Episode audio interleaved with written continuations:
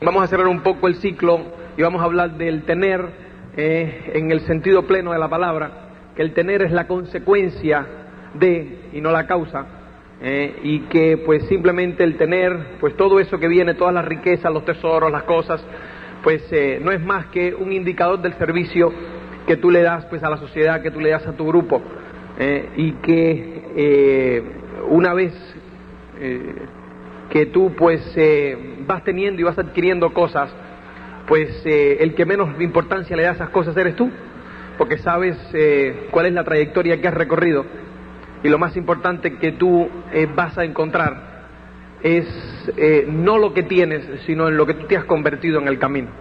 Y, ese es, y eso es lo más importante.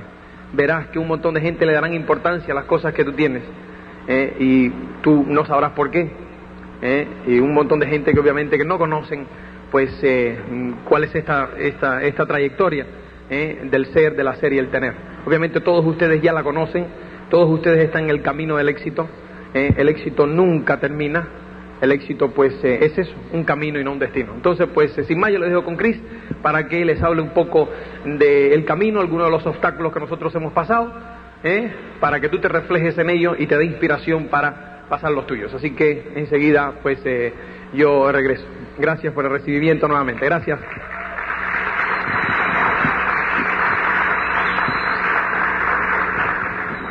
Bueno, pues eh, buenas noches. Eh, como todo en este negocio, el tiempo corre rapidísimo y aunque hace unas horitas que, que estuve, estuvimos aquí, ya parece como que fue otro día, ¿no? hace mucho tiempo. Entonces, pues de verdad que, el negocio es tremendo porque en, pocos años uno vive tanto y, vive tan intensamente que, que, bueno, pues yo veo ese vídeo, por ejemplo, y me parece que, fue hace tantísimo tiempo eh, muchas de esas imágenes. Me parece que, que, que es otra vida, ¿no? O sea, que, que yo no era esa persona. Eh, y aunque ya llevamos, pues, casi cuatro años de diamantes, pues, eh, disfrutando, pues, de una vida eh, increíble, pues todavía me parece imposible, ¿no? A veces me parece que, que, estamos soñando, ¿no? Tarde o temprano vas a pagar un precio. Nosotros, pues, eh, el precio que pagamos, pues fue económico, ¿no? Porque eh, nos mudamos de Estados Unidos, nos fuimos a la España con un dinero que supuestamente, pues, nos tenía que llegar a, llegar, a que íbamos a llegar a distribuidores directos, pues enseguida, ¿no? Luis me prometió que, que en seis meses íbamos a llegar a directos y que por lo tanto con ese dinero pues eh, podríamos vivir bien hasta entonces. Y esos seis meses pues se hicieron casi tres años y bueno pues os podéis imaginar eh, lo que tuvimos que hacer durante esos tres años pues para, para vivir al día, ¿no? Entonces pues yo pues estuve mucho tiempo sin poder ir de compras, sin poder comprarme un vestido, sin salir a cenar, sin hacer ningún extra, porque nosotros eh, lo que siempre tuvimos claro es que teníamos una prioridad y esa prioridad era el negocio. Y entonces, pues, todo lo que, lo que ganábamos, todo lo que teníamos, siempre lo volvíamos a invertir dentro del negocio. Y estuvimos, pues, esos tres años eh, viviendo con lo mínimo para poder, pues, eh, tener gasolina, dinero para, para echarle gasolina al coche, para, pues, poder quedarnos en algún hostal, en la carretera por, para poder venir a las convenciones a Estados Unidos. O sea, todo, todo lo que teníamos pues lo íbamos metiendo al negocio. Entonces, pues estuvimos unos años pues bastante justos, ¿no?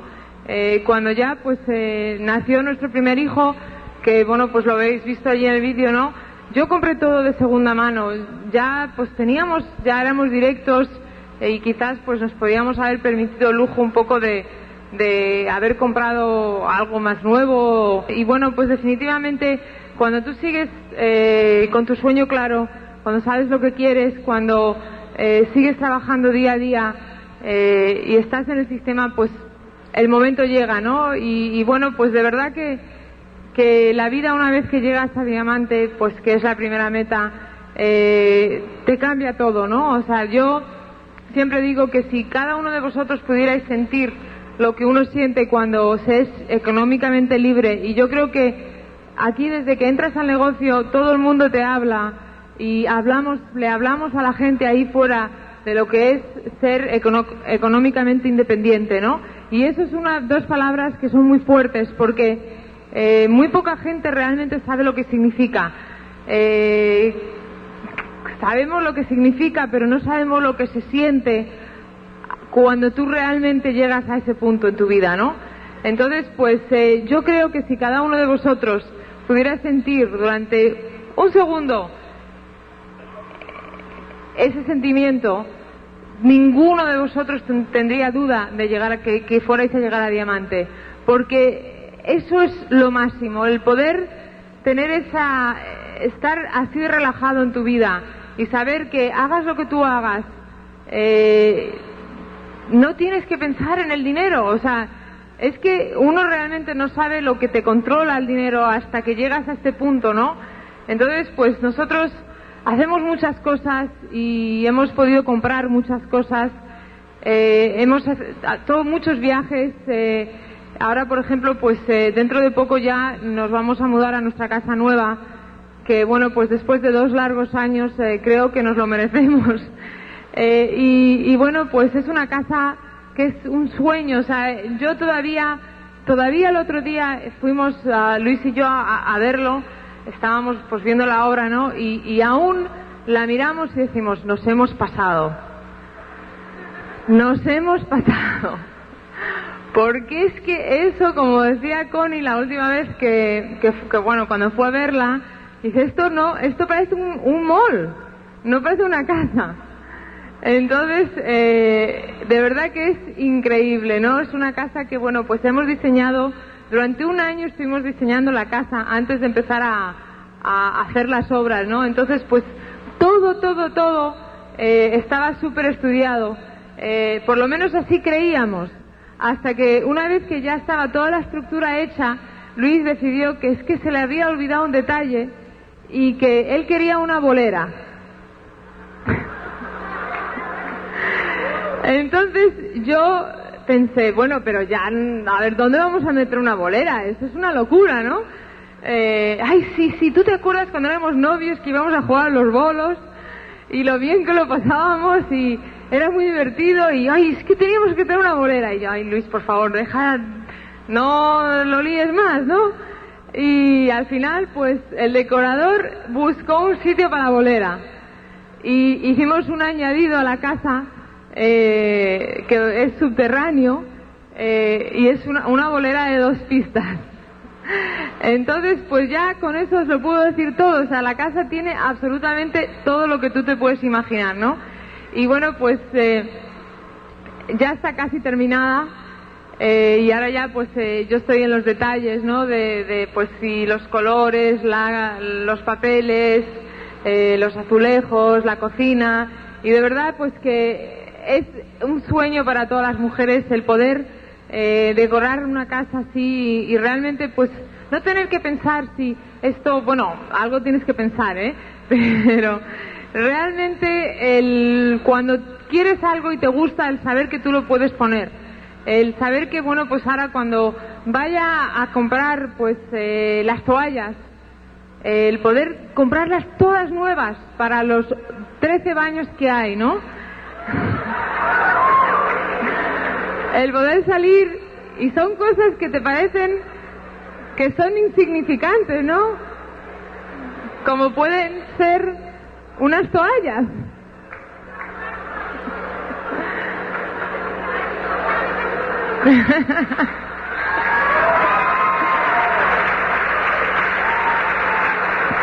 La casa la casa tiene 2.000 metros cuadrados aproximadamente, sin contar la bolera.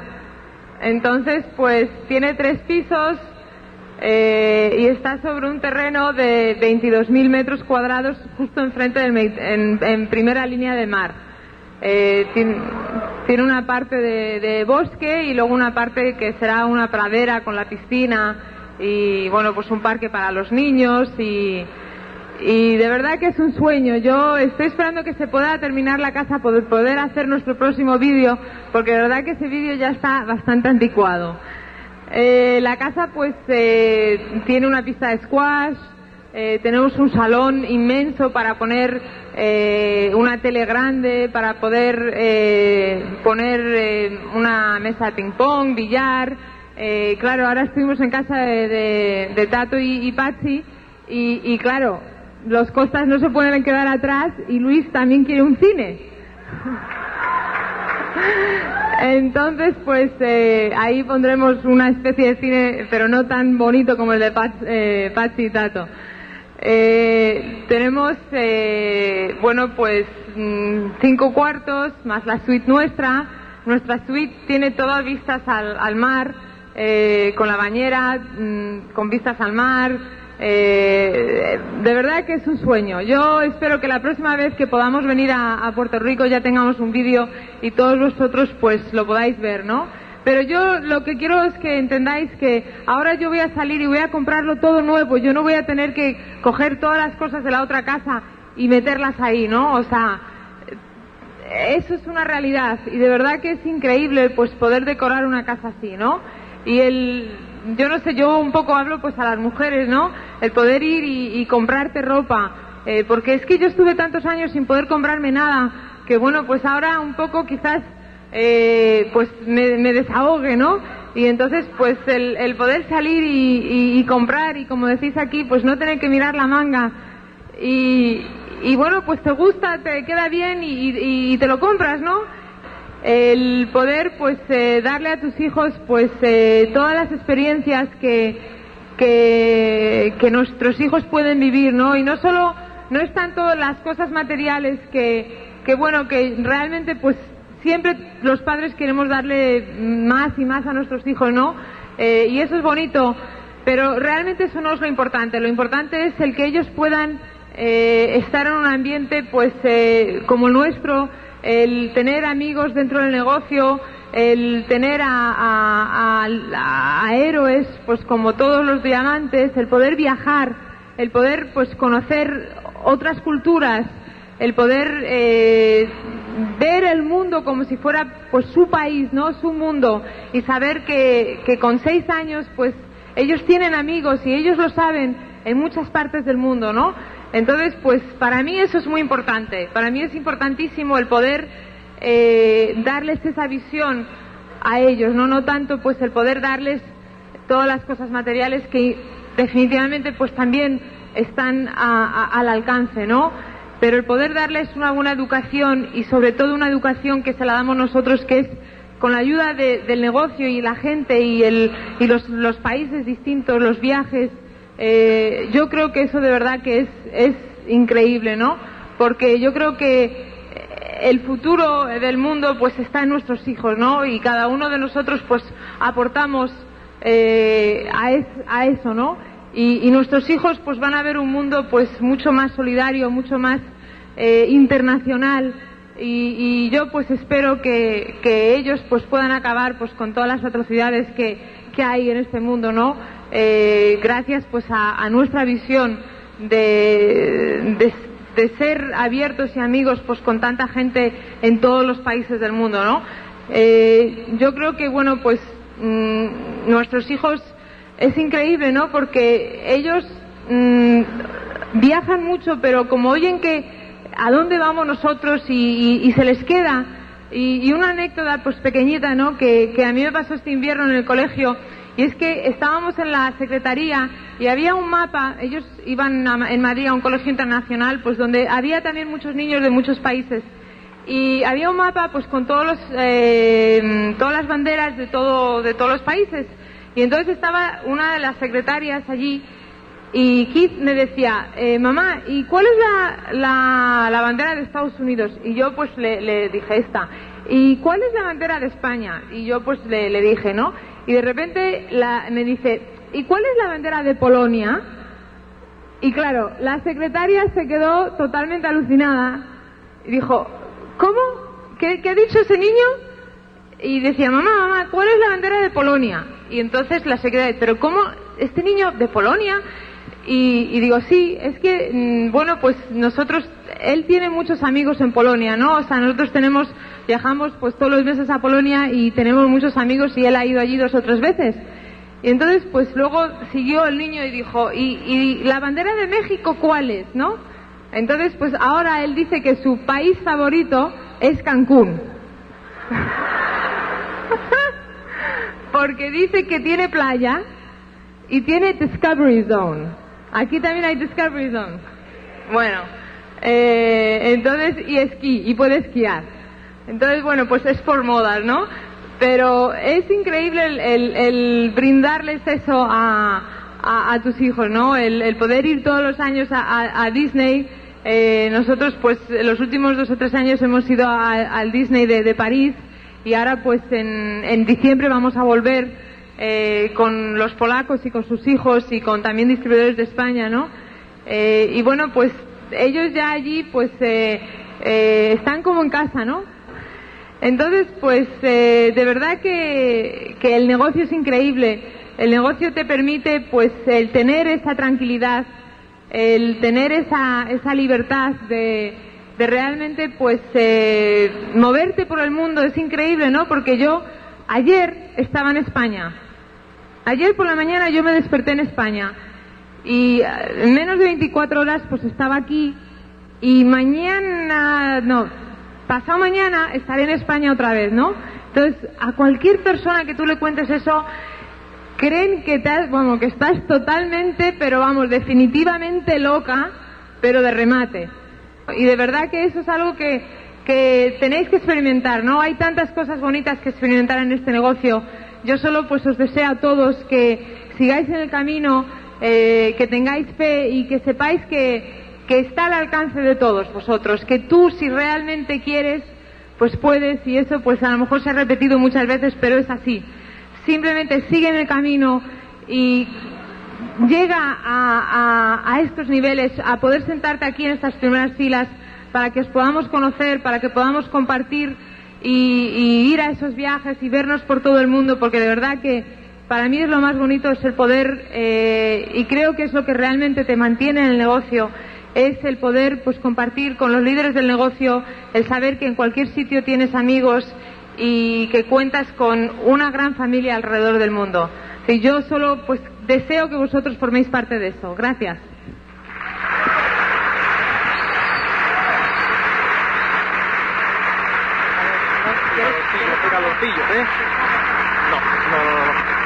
Bueno, vamos al tema. A ver, a ver, que se nos hace de noche. Pues yo tengo, eh, eh, pues eh, yo quiero hablaros hoy un poco de, de tu historia. la historia, yo creo, de, de cualquier persona que, que, gane, que sea un triunfador. Y todos ustedes son triunfadores. Entonces, pues yo voy a hacer un, un poco de paralelismo. Una, yo me encontré con una historia hace como unos tres meses de un libro que leí que yo te lo recomiendo, que se llama El alquimista, es este libro acá. Entonces, pues, eh, yo leyéndome la historia de Santiago, que es el héroe del alquimista, un poco, pues, se hace paralelo con eh, todas las, eh, con la historia de cualquier triunfador. El libro, pues, tiene un lenguaje que es interesante porque tiene el lenguaje del, del, de lo que le dicen la alquimia, ¿no? que es un lenguaje donde, pues, utiliza las fábulas y, pues, para toda aquella persona que no esté metido dentro de lo que es el crecimiento personal, eh, pues eh, es una historia más, una fábula muy bonita, que se divierte, lo pasa bien. Eh, sin embargo, para toda aquella persona que está, pues como nosotros que estamos en el crecimiento personal, en el día a día, tratando de mejorar, eh, tratando de que se cumpla nuestra historia personal, lo que ellos le llaman en el libro la historia personal es el sueño de los hombres, ¿eh? entonces nosotros, cada uno de nosotros está en busca y escribiendo nuestra historia personal día a día, pues eh, no podemos, no se nos pasa por alto nada de lo que ahí, pues, nada de lo que ahí escribe, ¿no? Entonces, pues yo voy a tratar de hacer como un paralelismo entre mm, la historia nuestra en el negocio y fuera del negocio, eh, y eh, con la historia de Santiago, porque cuando yo la leí me parecía que me estaba viendo a mí en cada uno de mis obstáculos, eh, y tú te vas a ver tú en cada uno de tus obstáculos también, y vas a poder mirar hacia adelante en los obstáculos que tú vas a tener que pasar, tratando de cumplir que, o que se cumpla tu historia personal. Santiago, nuestro héroe, pues es un chico andaluz, que pues sus padres de clase media, para la época, esto estamos hablando de dos, tres siglos atrás, para la época pues de clase media, y entonces la ilusión de todo padre era que su hijo se hiciera sacerdote. Pues lo educan para, y lo meten en un seminario para estudiar pues para sacerdote, y de repente pues él le dice a su padre que, que no, que no, que no, que no, que él, eh, su vida no va por ahí, ¿eh? y, que, y que él pues se quiere otra cosa y tiene idea de otras cosas para su vida, que él le gusta viajar. Entonces pues eh, la única profesión de la época que le permitía viajar a las personas era el pastor, pastor de ovejas. ¿Eh? Entonces, pues el padre le da tres monedas de oro viejas españolas que tenía guardado, era todo su tesoro, se lo da a su hijo y su hijo se compra eh, sus ovejas y comienza a llevar sus ovejas por todos los pastos, por todos los pastos de España, por todos, por toda Andalucía.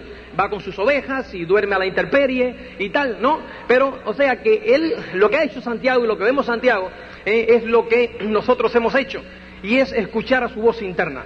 ¿eh? y pues eh, decir que Él quiere ser lo que Él quiere ser. ¿Eh? Y lo vemos ya como el éxito es un camino, ¿verdad? No es un destino. Y entonces pues no se sabe, Él pues va siguiendo las señales. Y esto es algo que nosotros tenemos que hacer y es seguir las señales. escuchando nuestro corazón, nuestra voz interna siempre de lo que nosotros, de lo que nosotros queremos. Pues bueno, Santiago, pues una noche, pues él tiene un sueño eh, un sueño, un sueño, sueño, eh, eh, de que, de un tesoro, de un tesoro que tenía que ir a las pirámides de Egipto para conseguir el tesoro. Entonces, el sueño, pues no le dio mayor importancia, una noche que sueñas, pues no pasa nada. Y aquí está Santiago, nuestro héroe, el, al otro día, que sigue con sus ovejas, y eh, llega a una, tiene que pasar la noche, llega la noche y dice así, dice, eh, empezaba a oscurecer cuando llegó con su rebaño ante una vieja iglesia abandonada. El techo se había puesto en ruinas y colocó unos maderos de modo que no pudiesen huir durante la noche. ¿eh? O sea que el hombre llega a su iglesia, a una iglesia derruida que había, en el medio de la sacristía pues creció un árbol muy grande y ahí el hombre se dispone a pasar, eh, a pasar la noche. Él estaba muy contento, nuestro héroe Santiago, porque dentro de tres días le tocaba ir a visitar a una, a una otra población donde él obviamente esquilaba sus ovejas en cada una de las poblaciones donde iba, vendía la lana y con eso compraba más ovejas ¿eh? y su rebaño crecía. Pero en esa población era especial y él la estaba esperando desde el año anterior porque Santiago el año anterior en esa población había conocido a una niña, a una muchacha, que le encantaba. Santiago era eh, obviamente joven, muchacho joven, y ya está pensando en lo que piensan todos los jóvenes, ¿no? Entonces, pues él dentro de tres días le tocaba visitar esa población él nada más que se estaba imaginando su reencuentro con esa muchacha, que era la hija del comerciante al que le iba a vender la lana. Entonces, pues, eh, ¿qué ocurre? Que esa noche en esa iglesia eh, abandonada, pues él vuelve a tener el mismo sueño. ¿Eh? El sueño es que hay un tesoro inmenso en las pirámides de Egipto. Que hay que, que, que, bueno, que tiene que ir a las pirámides de Egipto a, que su sueño se haga, pues, eh, se haga realidad. A, buscar su tesoro. Entonces el hombre, pues, se, se vuelve a levantar y dice, aquí otra vez el mismo sueño, ya le empieza ya a picar un poco, ¿no? Su sueño. Entonces, pues, pasa por una, eh, va donde está una gitana, él está en la, en la ciudad de Tarifa, al sur de España. Eh, va donde está una gitana, le lee la mano y entonces le dice, efectivamente, hay un tesoro acá. Entonces, eh, ¿dónde es que te dijeron que estaba? En el sueño, dice Le Santiago, en las pirámides de Egipto. dice, pues tendrá que usted ir a las pirámides de Egipto a buscar el tesoro. Porque el tesoro existe, ¿eh? según la mano suya. Hostia. Tipo, pues se dice, pero ¿para qué vine yo aquí y tal? Dice, bueno, ¿cuánto me va a cobrar usted? Dice, no, nada, hombre. Yo lo único que quiero es el 10% del tesoro cuando tú lo encuentres. Dice, bueno, dice Santiago, bueno, él no creía mucho en el tema, ¿no? Y dice Santiago, bueno, pues oye, por lo menos no me ha costado nada. Así que mira, esto es una mentira tremenda, eso es un tal, no sé qué, y se va. Entonces, pues eh, él compra un libro y está sentado en la plaza del pueblo esperando eh, que atardeciera para ir a buscar sus ovejas y continuar camino. Ya en dos días iba a ver a la moza, estaba el hombre ideando y tal. Y entonces el hombre ya iba a abandonar, ¿eh? ya iba a abandonar de su sueño, cuando se le aparece un viejo y se le sienta al lado en el, en el, en el pueblo. Se le sienta al lado, entonces empieza a hablarle de su sueño. Y dice, le empieza a hablar de su historia personal, de que su sueño estaba en las pirámides de Egipto. Entonces el otro le dice, pero ¿y cómo usted sabe lo de la pirámide de mi sueño? ¿Eh? Santiago se empieza a pensar de que este es el marido de la gitana. Entonces, pues, eh, dice, no, yo soy un viejo rey. ¿eh? y lo que eh, aparezco siempre, que una persona que está viviendo su historia personal, trata de abandonar o quiere abandonar. Y dice, pero usted aparece como en forma de rey así, o sea, demuéstrame que usted es un rey. Entonces, pues el hombre empieza a recitarle la historia de Santiago desde que nace. Las conversaciones privadas que tuvo con sus padres, dónde jugaba, dónde tal. Santiago se alucina y dice, este tipo de verdad que, ¿eh? o sea, él había tenido una, más que una relación eh, sexual de esta, y el tipo se la describe y todo el rey. Entonces, pues, eh, el rey dice, el tipo estuvo allí. o sea, es un, entonces, pues, el, el hombre dice, bueno, pues, eh, ¿y qué tengo que...? Entonces dice, ¿y qué hay con esto? Eh, le dice le dice Santiago al rey, le dice, ¿y usted siempre aparece así en forma de rey, así y tal? ¿En forma de persona? Dice, no, no, no, ni muchísimo menos. Fíjate, te dice, eh, dice, yo alguna de las partes que a mí me encantan, que quiero que la, que la, que la veas pues exacta, pues me voy a permitir leerla, ¿no? Entonces eh, dice, eh, le dice Santiago al rey, le dice, ¿por qué hablas estas cosas conmigo? O sea, que ¿por qué me, me, hablas de mí? ¿Quieres que yo pues eh, vaya a las pirámides? Le dice el rey, porque tú tratas de vivir tu historia personal y estás a punto de desistir de ella. Y aparece siempre en estos momentos, no siempre de esta forma, respondió el rey, pero jamás dejé de aparecer. A veces aparezco bajo la forma de una buena idea, de una buena inspiración, otras veces en el momento crucial hago que las cosas salgan más fáciles y así sucesivamente, pero la mayoría de las personas no lo notan.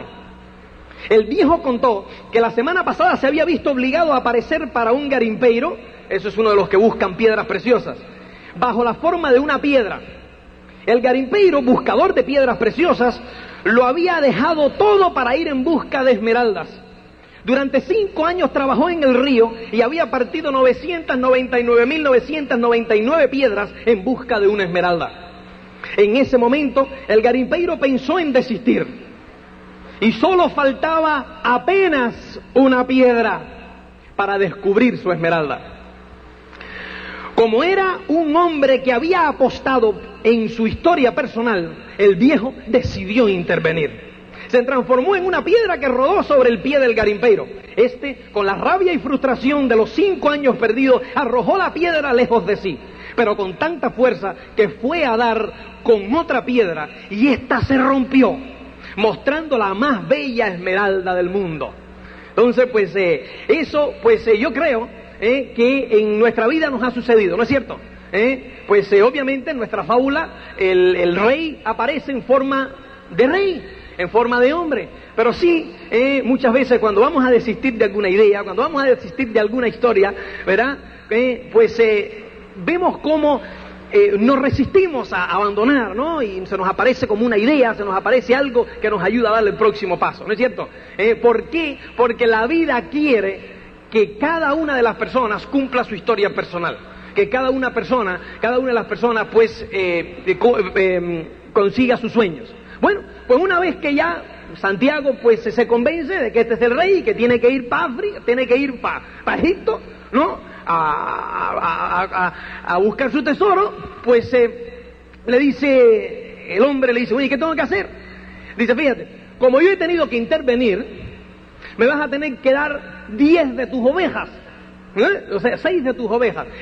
Santiago tenía ya 60 ovejas, entonces el rey le pide que le dé diez perdón, que le dé seis, el 10%. Dice, ¿por qué usted, viejo rey, rico y millonario, quiere seis de mis ovejas? ¿Eh? Digo, porque yo tuve que intervenir. Yo tuve que intervenir. Entonces, pues eh, es el diezmo. Lo que se da de gratis no se aprecia. Lo que se da de gratis no se aprecia. Entonces Santiago se queda así, ¿eh? dice, bueno, pues eh, déjame pensarlo, dice el viejo, mañana te esperaré aquí.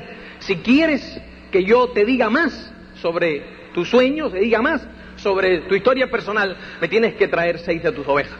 Santiago pues se fue, lo pensó durante la noche, eh, paseó de estas cosas que unas veces sí, otras no y tal, no sé qué, pero en resumidas cuentas, pues eh, el hombre vende sus ovejas, pero Santiago se extraña, Santiago se extraña porque le fue muy fácil vender las ovejas. Entonces se le habla de eso al viejo al otro día, se me fue muy fácil vender las, las ovejas. Dice, ese le llamamos el eh, principio favorable, la suerte del principiante. En resumidas cuentas, pues nuestro amigo Santiago, fíjate, ¿eh? Eh, lo vende todo con la idea de irse a Egipto. Él lo único que sabía, no sabía dónde estaba Egipto, no sabía nada, sabía que Egipto estaba en África, con lo cual agarra un ticket y se va a África. África de Tarifa queda dos horas en, barca, el tipo se monta en su barca ¿eh? y se va, a, se va a África. Llega a Tánger, que es una ciudad al norte de África, y pues está en un bar tomándose un té y tal, eh, y pues eh, ahí el, hombre del bar había, hablaba árabe, no podía comunicarse con nadie, se está tomando un té, tiene todo su dinero en el bolsillo, sus 60 ovejas en dinero, ¿eh? Y entonces pues se le aparece un muchacho que habla español. ¡Ah! Entonces el hombre dice, una señal, habla español.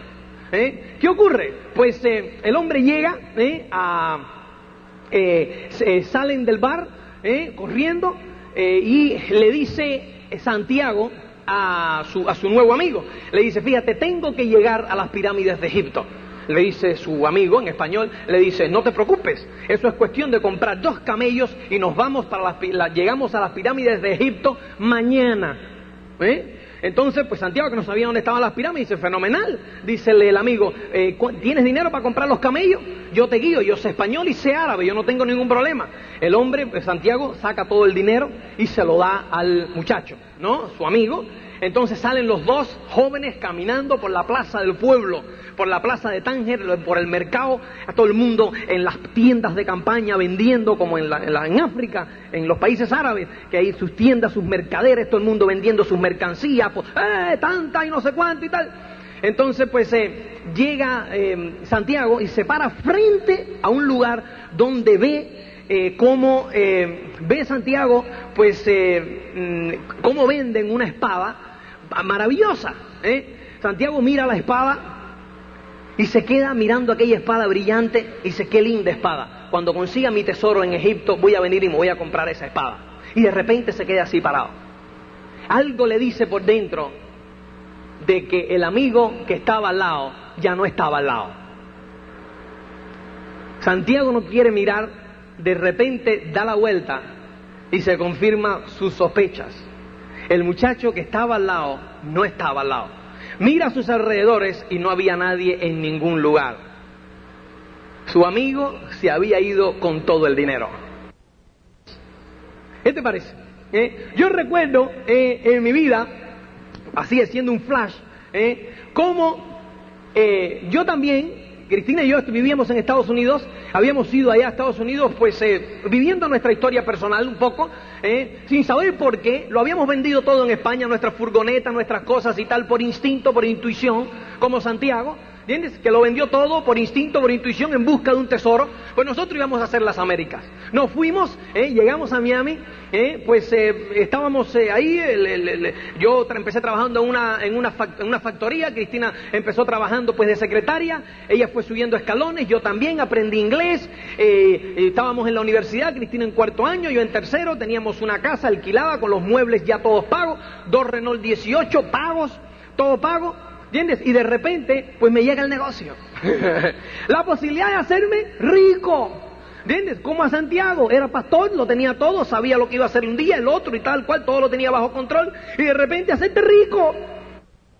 Después de meditarlo, pensarlo, no sé cuánto, nosotros pues hicimos nuestra primera incursión. Nos fuimos, yo recuerdo que Cristina se fue a finales de septiembre, nosotros entramos en el negocio junio del 86. A eh, septiembre del 86, Cristina se fue a España una semana para ver qué iba a suceder. Porque claro, nosotros teníamos la tentación de venderlo todo y de irnos. Tenía yo esa tentación, Cristina menos. Pero digo, bueno, vamos a ver qué pasa. Fuimos y se auspiciaron como seis.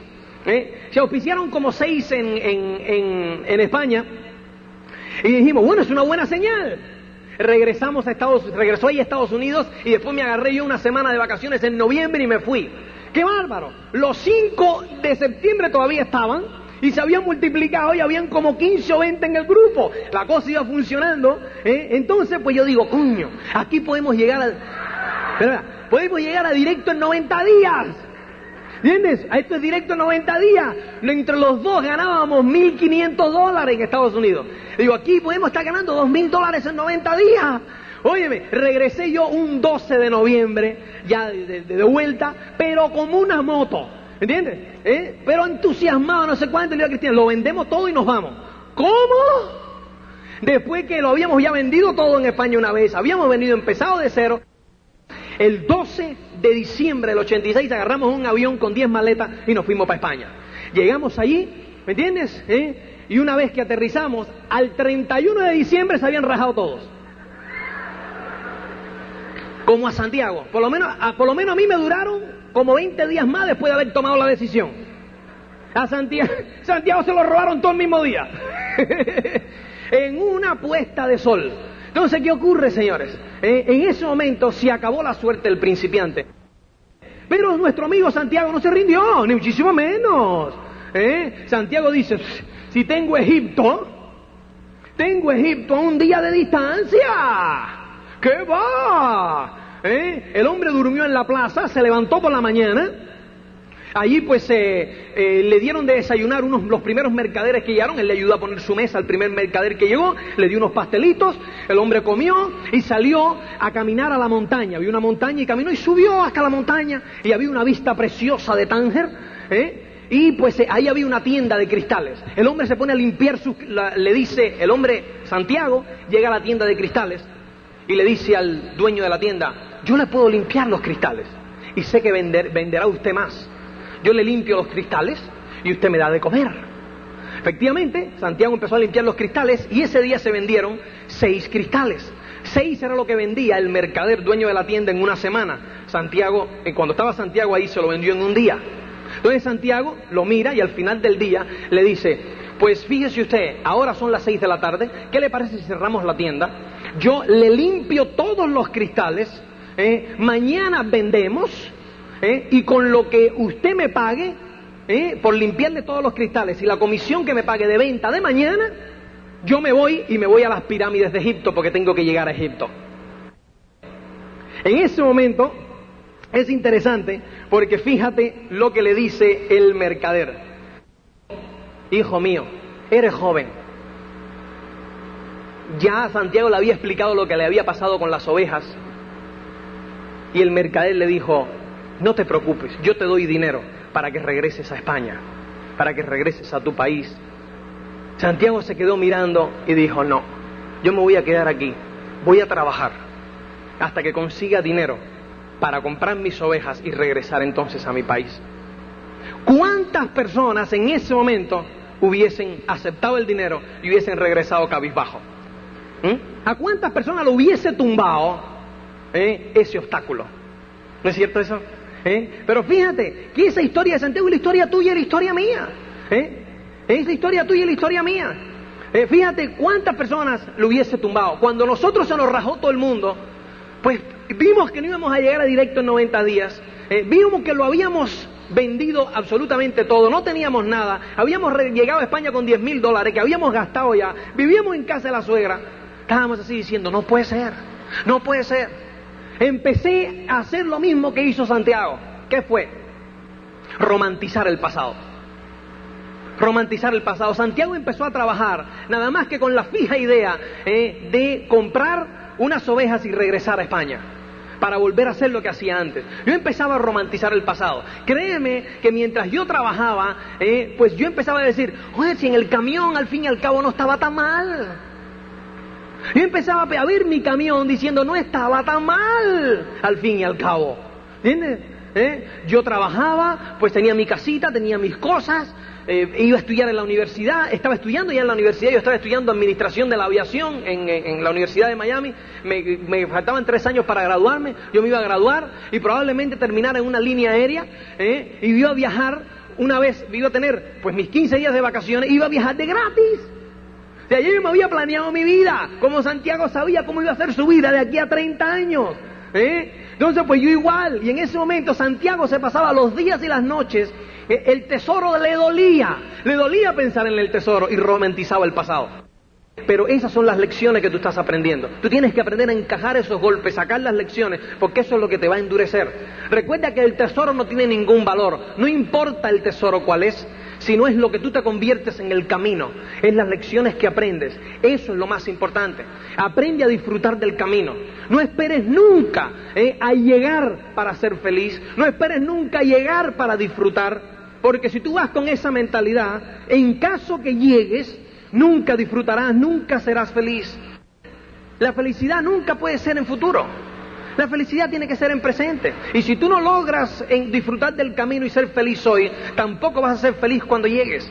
¿eh? Porque de un día para otro, tú te acuestas esmeraldas y te levantas diamantes. ¿Has cambiado algo? Eres la misma persona. ¿Me entiendes? Eres la misma persona.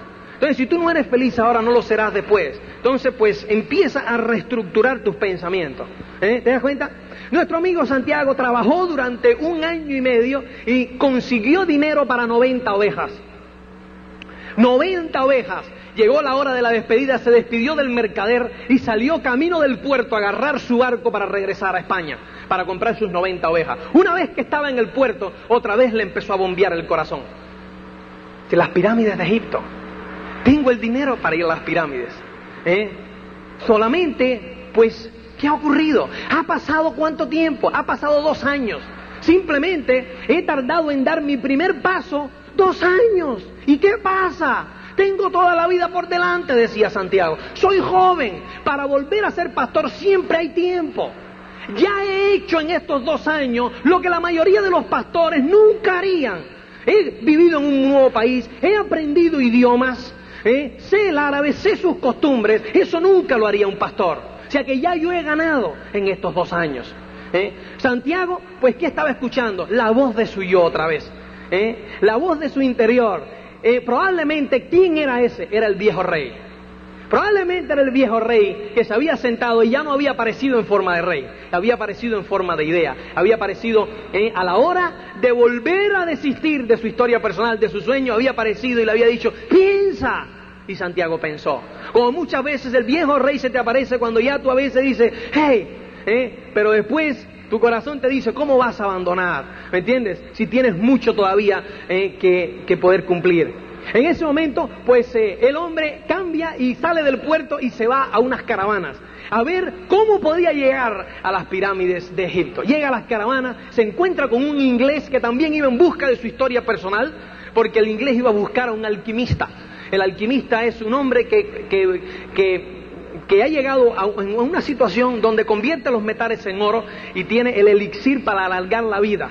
¿Entiendes? ¿Eh? Pues eh, va a buscar un alquimista porque él quiere ser alquimista también. O sea, que es otra persona que va en busca de su historia personal. Ambos hablan, dos europeos, en una caravana de camellos con 60 camellos, 200 personas y se aventuran por el desierto. Era un viaje que pasaba por un oasis, ¿eh? el oasis de Al-Fayyad. En ese oasis, pues ahí estaba el alquimista, ahí se quedaba el, se iba a quedar el inglés y nuestro Santiago iba hacia las pirámides de Egipto, que todavía quedaba otro camino. Cuando salen, ¿eh? ¿qué ocurre? En medio del camino hay una guerra entre clanes. Hombre, mira, es una guerra. Nunca había habido una guerra entre los clanes del desierto. Cuando Santiago, nuestro héroe, va en busca de su tesoro, hay una guerra entre los clanes. Pero ¿cómo es posible? Eso quiere decir que tienen que acelerar el camino. Aceleran el camino de la caravana, eh, no duermen, nada, y llegan al oasis. Una vez que llegan al oasis, eh, ¿qué ocurre en el oasis? Pues eh, ahí el inglés encuentra a su alquimista, esa persona que lo va a guiar, y le dicen a Santiago, Santiago, lo siento, pero en esta guerra que hay, pues la guerra puede durar de dos a tres años. ¿Cómo? Dos a tres años donde en este oasis El oasis puede ser un lugar precioso con más de 50.000 palmeras. ¿Qué ocurre en el oasis? Cosa extraña. Viene un nuevo obstáculo, esta vez un obstáculo disfrazado. Un obstáculo disfrazado. ¿Cuál es el obstáculo disfrazado que viene? Escucha esto. Él llega y se encuentra con una muchacha. Otra muchacha. Una muchacha que cuando lo ve, ¡boom! se enamora de él. Fátima. Y él de ella. Fue un flechazo así, amor, pero amor del bueno. ¿Eh? Cuando tú dices, esa es, pues esa es. ¿Eh? Entonces, pues eh, en ese momento, nuestro, nuestro héroe, pues tiene unas visiones de que va a ser atacado por uno de los clanes del oasis. En resumidas cuentas, él se lo dice al jefe de la tribu. El jefe de la tribu, pues está esperando a los atacadores, matan a los atacadores, y le da como 10 monedas de oro por cada atacador muerto. Entonces, fíjate tú, habían 500, 500 asaltantes, o sea que le da un saco de monedas de oro. Y no solo eso, lo nombra consejero del oasis. ¿Tú te imaginas eso? En nuestro Santiago. Nuestro Santiago del oasis se encontró con su media naranja o con su naranja entera ¿eh? y tiene un montón de pasta. Eso que tú dices, joder, por lo menos tuvo una vez suerte Santiago. No es suerte, un gran obstáculo. Eso es un gran obstáculo. Dice, pero ¿cómo es posible? ¿Eh? ¿Cuál es su sueño? ¿Cuál es su historia personal? Ir a las pirámides de Egipto. Entonces, pues, ¿qué ocurre? ¿Eh? El hombre quiere desistir. Obviamente, ¿eh? tienes la tentación de desistir. La tentación de desistir porque has encontrado un oasis. ¿Qué me recuerda a mí eso? ¿Eh? Muchas personas quieren desistir. ¿Cuándo quieren desistir? ¿Eh? Cuando se encuentran con su oasis. Por ejemplo, ¿eh? hay un chaval joven que quiere, que ve un puente, ve el Golden Gate de, San Francisco o ve el puente de Nueva York. Y entonces, pues, en ese puente pues ve reflejado dice, yo quiero construir puentes, yo voy a, quiero ser ingeniero para poder construir puentes así. Ve su historia personal y se mete cinco años en la universidad estudiando. ¿eh? Y en esa universidad se encuentra con su amor, se encuentra con una chavala. ¿eh? Y entonces termina ¿eh? y le dan su puesto de ingeniero en una empresa X y le pagan 2.500 dólares. Un chaval encontró su oasis. ¿Te das cuenta? Agarra, tiene dos hijos, tres hijos.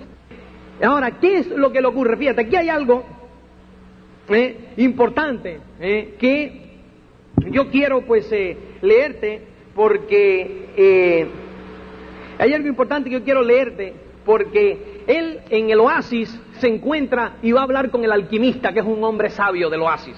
Entonces le plantea su problema, que su problema es que su tesoro está en Egipto, pero él ha encontrado su oasis.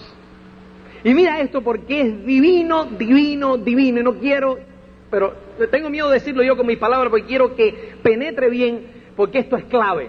¿eh? Te dice, voy a guiarte por el desierto, le dijo el alquimista. Y al alquimista, que probablemente era el viejo rey otra vez, ¿eh? era el viejo rey, le dice, tu historia personal está en las pirámides de Egipto. Yo, si has llegado hasta aquí, yo te voy a guiar hacia las pirámides de Egipto. Entonces, pues eh, el, chaval se queda mirando así, se no puede ser. Dice, quiero quedarme en el oasis, le responde Santiago. Ya he encontrado a Fátima y ella para mí vale más que el tesoro. ¿Mm? Fátima es una mujer del desierto, dijo el alquimista. Sabe que los hombres deben partir para poder volver. Ella ya encontró su tesoro, tú. Ahora espera que tú encuentres lo que buscas. Y si yo decido quedarme, le sondea a Santiago al alquimista. Serás el consejero del oasis. Tienes oro suficiente para comprar muchas ovejas y muchos camellos. Vas a casarte con Fátima y viviréis felices el primer año. Aprenderás a amar al desierto y vas a conocer cada una de las cincuenta mil palmeras. Percibirás cómo crecen mostrando un mundo que cambia siempre. Y cada vez entenderás más las señales porque el desierto es un maestro mejor que todos los maestros. Al segundo año, te acordarás de que existe un tesoro. Las señales empezarán a hablar de esto con insistencia y tú tratarás de ignorar esas señales. Usarás tu saber solamente para el bienestar del oasis y sus habitantes. Los jefes tribales te lo agradecerán. Tus camellos te reportarán riqueza y poder. Al tercer año las señales continuarán hablando de tu tesoro y de tu historia personal. Vas a pasarte noches y más noches andando por el oasis y Fátima será una mujer triste porque hizo que tu camino quedase interrumpido, porque tú le darás amor y serás correspondido. Vas a recordar que ella jamás te pidió que te quedases, porque una mujer del desierto sabe esperar a su hombre. Por eso no vas a culparla, pero vas a andar muchas noches por las arenas del desierto y por entre las palmeras, pensando que quizás pudiste haber seguido adelante, haber confiado más en tu amor por ella, porque lo que te mantuvo en el oasis fue tu propio miedo de no regresar nunca. Y a esas alturas las señales te indicarán que tu tesoro está enterrado para siempre. Al cuarto año, las señales te abandonarán por completo porque no quisiste oírlas. Los jefes tribales lo entenderán y serás destituido del consejo. A esas alturas serás un rico comerciante con camellos y muchas mercancías, pero pasarás el resto de tu vida vagando entre las palmeras del desierto, sabiendo que no cumpliste tu historia personal y que ahora es demasiado tarde para ello. No habrás comprendido que el amor nunca impide a un hombre seguir su historia personal. El alquimista, cuando, al terminar el alquimista de decirle esto, el muchacho le dijo, mañana nos vemos aquí por la mañana si quieres salir. Yo estoy dispuesto a llevarte a las pirámides de Egipto. ¿eh? Si no, pues óyeme, te habrás quedado en el oasis. El muchacho se levantó temprano por la mañana y se despidió de Fátima. Fátima lo abrazó, como solamente una mujer sabe cuando quiere. Se abrazaron, se besaron. ¿eh? y Fátima se convirtió en una mujer más del desierto que espera que las arenas le devuelvan algún día a su hombre. Entonces, pues eh, salieron, él y el alquimista salieron por el desierto y llega una parte bien importante, porque él aprendió a escuchar a su corazón. El alquimista, eh, cuando iban cabalgando por el desierto, le dice, en las horas de cabalgata por ese desierto, eh, pasando penurias, pasando necesidades, obstáculos, le dice, Santiago, escucha tu corazón todo este tiempo. cuando él empieza a escuchar a su corazón, hay unas partes preciosas acá que quiero que escuches. Dice, el muchacho trataba de escuchar su corazón.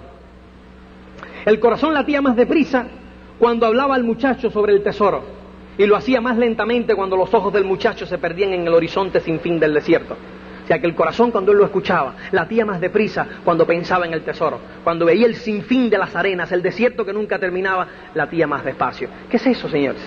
¿Eh? Cuando tú estás enfocado en tu sueño, tu corazón late más rápido. Cuando tú estás enfocado en los obstáculos, en las arenas del desierto, vas a latir más lento. ¿Te das cuenta? ¿Eh? En ese momento, ¿eh? ¿qué es lo que ocurre? El corazón del muchacho empezó a hablar sobre el miedo. Él hablaba con su corazón. ¿Entiende esto? El muchacho hablaba con su corazón. Y en una de esas le dice al alquimista, mi corazón tiene miedo de sufrir, dijo el muchacho al alquimista una noche en que miraba el cielo sin luna. Dile a tu corazón que el miedo de sufrir es peor que el propio sufrimiento y que ningún corazón jamás sufrió cuando fue en busca de sus sueños, porque cada momento de búsqueda es un momento de encuentro con Dios y con la eternidad. ¿Eh? Mira, dile al miedo que sufrir es peor que el propio sufrimiento. ¿Mm? Sea, es, el, sufrimiento, ¿entiendes? De haberte quedado y haber lo que podría haber sido y no fue.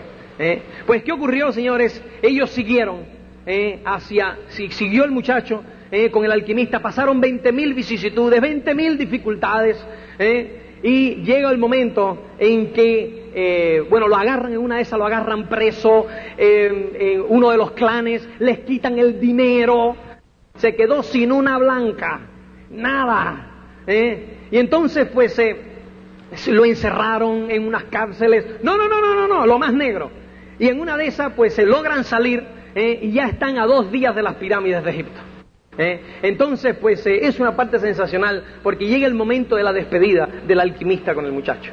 El alquimista se despide del muchacho y le, lo abraza y se van hacia, eh, un, llegan a un viejo convento, eh, llegan a un viejo convento y están en el convento y el alquimista pues saca un pedazo de metal y lo convierte en oro.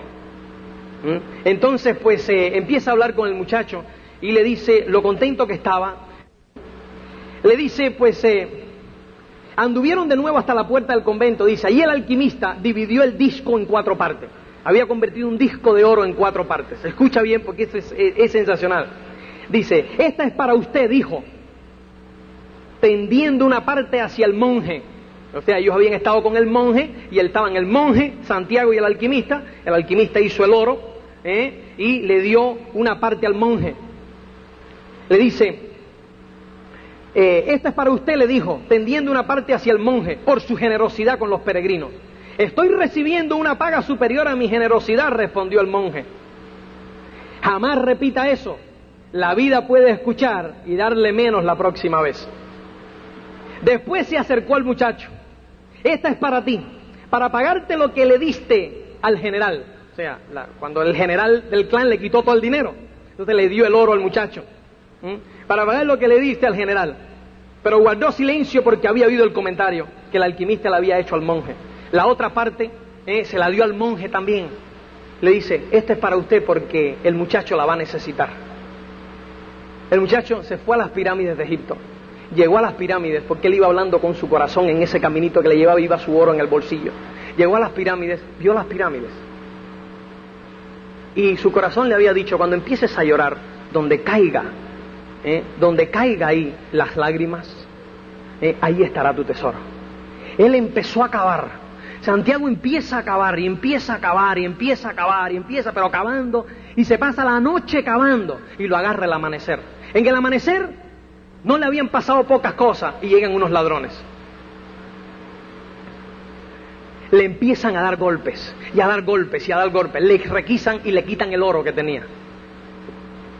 Le siguen dando golpes y dando golpes. Y Santiago ya por último le digo, le dijo, les revela el secreto. dice, aquí hay un tesoro, hay un tesoro. ¿Entiendes? Llevo ya cinco años detrás de ese tesoro. ¿eh? y lo hay aquí, por lo menos diciendo, déjenme sacarlo y en cuanto lo saquemos, por lo menos lo dividimos entre nosotros. ¿eh? Le siguen dando y le siguen dando y Santiago no entendía por qué. Y al final, pues mira por qué. ¿eh? Le dice uno de los, le dice uno de los asaltantes, no vas a morir, dijo, vas a vivir y aprender que el hombre no puede ser tan estúpido. Ahí en ese lugar donde estás tú, yo también tuve un sueño repetido hace casi dos años.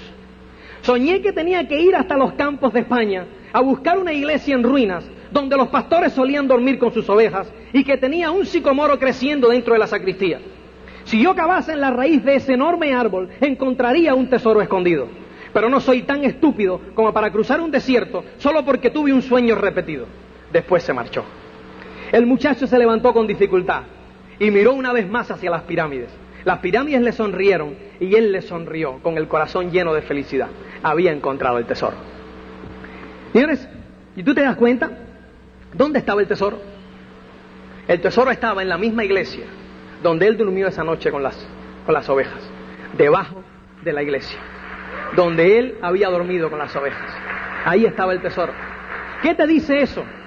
¿Qué te dice eso?